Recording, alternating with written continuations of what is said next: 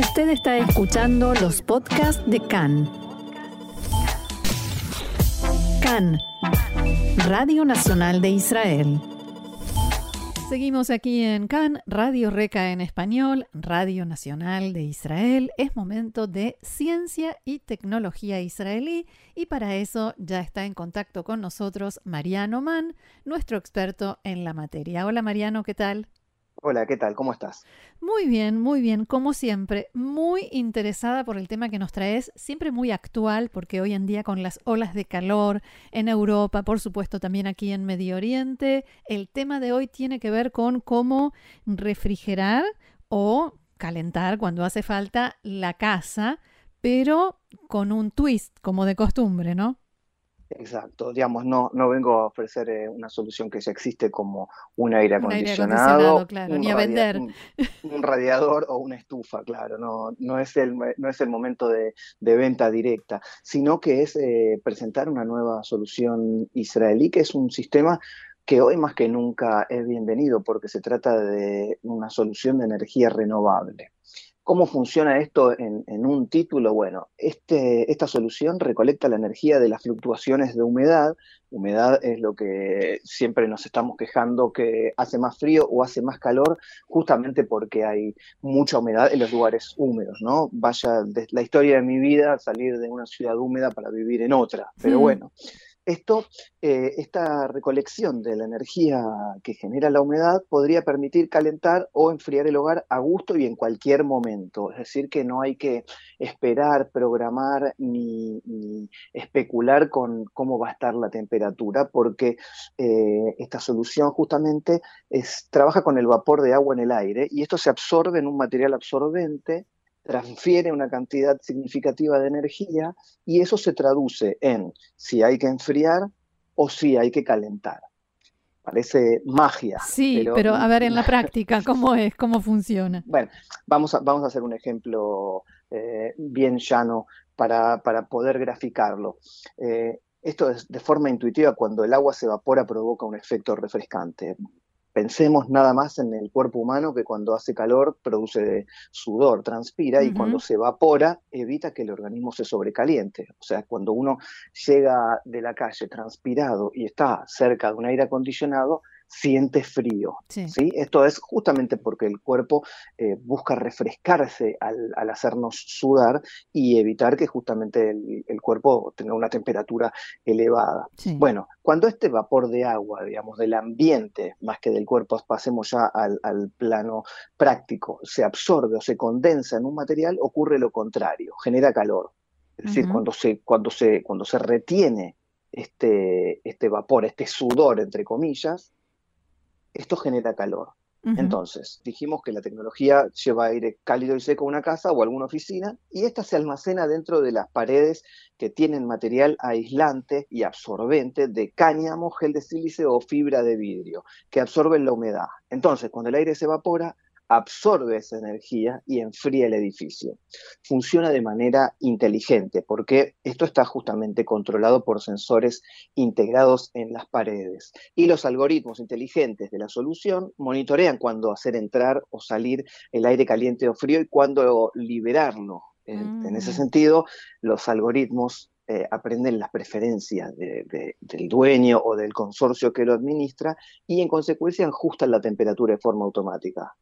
También pueden aprovechar, eh, en este caso, una herramienta muy poderosa, eh, no siempre precisa, pero sí que por lo menos puede dar un panorama, como eh, los pronósticos meteorológicos externos, es decir, si, si, se sabe que va a ser frío o, mucho calor, por ejemplo. Si hoy hace mucho, Israel no es el ejemplo más... No, no, porque siempre se sabe que va a ser mucho calor pero por ejemplo en, eh, hoy en Europa o en Sudamérica, si un momento hace mucho calor, pero el sistema sabe que dentro de una semana va a haber frío o que puede mm. haber una ola polar, o esos lo que se llaman veranitos en Sudamérica que duran cuatro o cinco días, pero la semana siguiente hará frío, puede almacenar agua, es decir, humedad de agua por adelantado. Ahora, me suena a que esto es mucho más económico que encender un aire acondicionado. Absolutamente, porque es como, como decíamos recién, la necesidad de nuevas tecnologías de este tipo, sustentables y verdes, es indiscutible, porque cerca del 40% de la energía de los edificios del mundo se gasta en calefacción y refrigeración. Mm. Y los edificios representan el 30% del consumo mundial de energía. Y cada vez más por la crisis climática. Y cada vez más edificios. Es decir, que por, un lado podemos estar separando la basura y podemos estar apagando las luces y podemos estar eh, llevando a cabo los consejos que hemos dado siempre en esta sección para evitar el calentamiento global, pero mientras los sistemas, eh, mientras la industria de la construcción siga construyendo más, que eso es inevitable, pero con materiales no sustentables, va a seguir generando eh, calor y va a seguir eh, gastando una atrocidad de energía. El 30% del consumo mundial de energía está representado por los edificios. Y por tanto va a seguir perjudicando el medio ambiente. así es. Entonces es todo una, una cuestión que debe integrarse ya a, la industria de la construcción total, que es la industria, como siempre hablamos aquí, por eso hemos hablado en su momento de los ladrillos que almacenan frío, eh, es la industria que, junto a la ganadera, que más problemas eh, genera el planeta y contribuye al efecto invernadero. Ahora, esta empresa que mencionabas y esta tecnología, ¿en qué situación están? ¿Se, se está usando? ¿Se está programando? Eh, no, esto ya está eh, en, los últimos, la última etapa y los últimos pasos para ponerla en funcionamiento. Y, es realmente algo que la empresa busca, es muy altruista, aunque quizás eh, un poco mega, ¿no? El objetivo, porque quieren hacer un cambio en el mundo. Eh, la idea no es trabajar solamente en algo que sea redituable para el bolsillo de los desarrolladores, dicen ellos, sino para generar un cambio mundial que mm. tendrá que ver con esta integración. Sí, ahora lo comparábamos todo el tiempo con el aire acondicionado, con un radiador, y es realmente, eh, digamos, el efecto es tanto así como puede ser eh, encender un aire acondicionado y tener la casa fresquita todo el día. Bueno, es que tiene que ver más con una, con, como cuando ponemos el aire acondicionado de manera responsable, lo ponemos en 25 grados, que el ambiente debe refrescarse y algún día alguien, algún youtuber, algún presidente de la Organización de las Naciones Unidas o de la Organización Mundial de la Salud debe explicar por qué eh, el, aire acondicionado tiene que estar 3 grados abajo de la temperatura ambiente, a lo sumo 4, y no ponerlo en 16, porque la casa no va a estar a 16 grados y vamos a estar con bufanda adentro. Es mm. para que es la regulación del termostato. Hace falta una clase práctica realmente mundial para concientizar a las personas del buen uso del aire acondicionado. Entonces, esta solución tiene que ver más que nada con eso, con esa velocidad, eh, perdón, con esa temperatura crucero que tiene el aire acondicionado, que es a 25 y estar fresco todo el tiempo, no sentir que tenemos mucho frío de repente, de golpe no, eh, porque eso no, no, soluciona eh, la cuestión eh, de la temperatura ambiental de un edificio o de una oficina y hace que mucha gente también se enferme por el shock térmico de, entrar de un lugar muy caluroso a lugares muy fríos. Esto ocurre sobre todo cuando hay aire acondicionado central y lo regula un maniático de las bajas temperaturas. Sí, una sola persona que tortura a todos los demás. Así es. Eh, ¿Qué más se sabe sobre esta nueva tecnología? Bueno, eh, esto, consta de un ventilador inteligente insertado en una pared y esto está controlado por eh, algoritmos. Y este ventilador gestiona el aire caliente o frío de acuerdo a la necesidad. Y esta es la, el, único momento, la única parte del sistema que requiere electricidad eh, de una solución que tiene tres componentes principales, que es un depósito de almacenamiento con este material absorbente distribuido dentro de una pared con estos canales de aire diseñado para un flujo de aire máximo, es decir, que el aire pueda eh, moverse tranquilamente por allí de acuerdo a, a la necesidad. El sistema este de ventilación conducto y amortiguadores y sensores inteligentes con un controlador, algoritmos y todo en la nube. Es decir, que todo puede ser siempre eh, administrado desde un dispositivo con conexión a, Internet, porque hoy en día es eh, básicamente lo que se necesita, ¿no? el Internet de las cosas, sería la traducción en inglés, que es que Internet y la nube estén presentes en cada uno de los sistemas, que tengan, por supuesto, un resguardo físico, pero si no... Eh, a través de, este tipo de, almacenamiento y de gestión, eh, las soluciones fluyen de una manera más, más práctica. Ahora, hablabas de la reducción de costos que esto significa, pero eh, la instalación de la tecnología en sí es algo eh, caro, es, es algo accesible. Bueno, la empresa, vamos a hablar de, una casa privada, por ejemplo, de 100 metros cuadrados, como un departamento estándar eh, grande en Israel o en algún lugar de América Latina o España. Digamos, una casa privada de 100 metros cuadrados con calefacción y refrigeración, de, eh, el sistema de fluctuación de humedad costaría alrededor de unos 3.400 dólares, serían más o menos unos 12.000 shekels.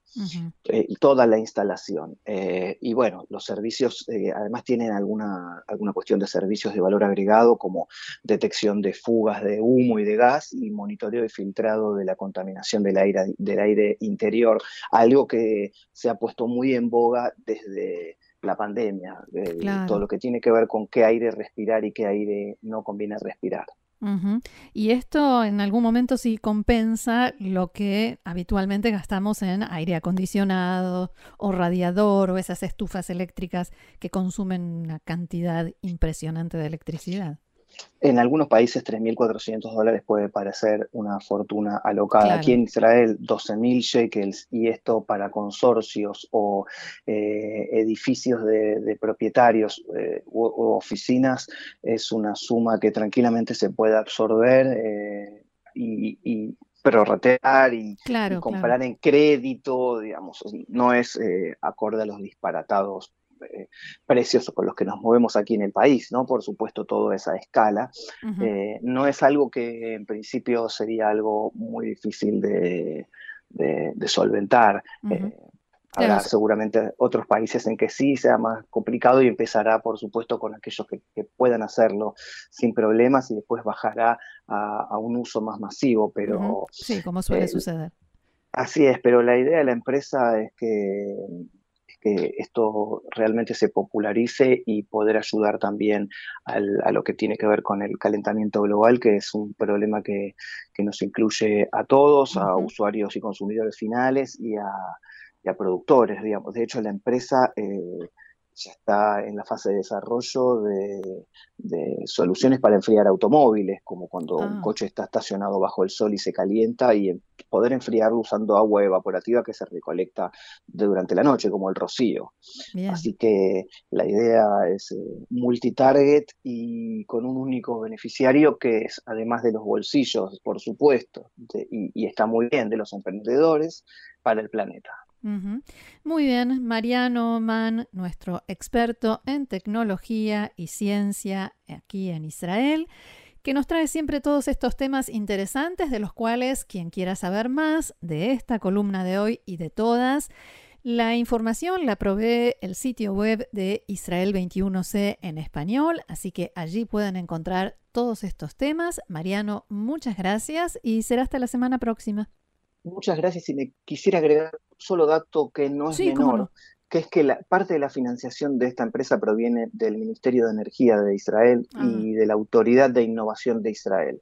Es decir, que esto está, tiene el sello, los máximos sellos que podrían tener respecto a calidad ambiental y uso ecológico. Bien, dicho lo cual, te vuelvo a agradecer y será hasta la semana que viene.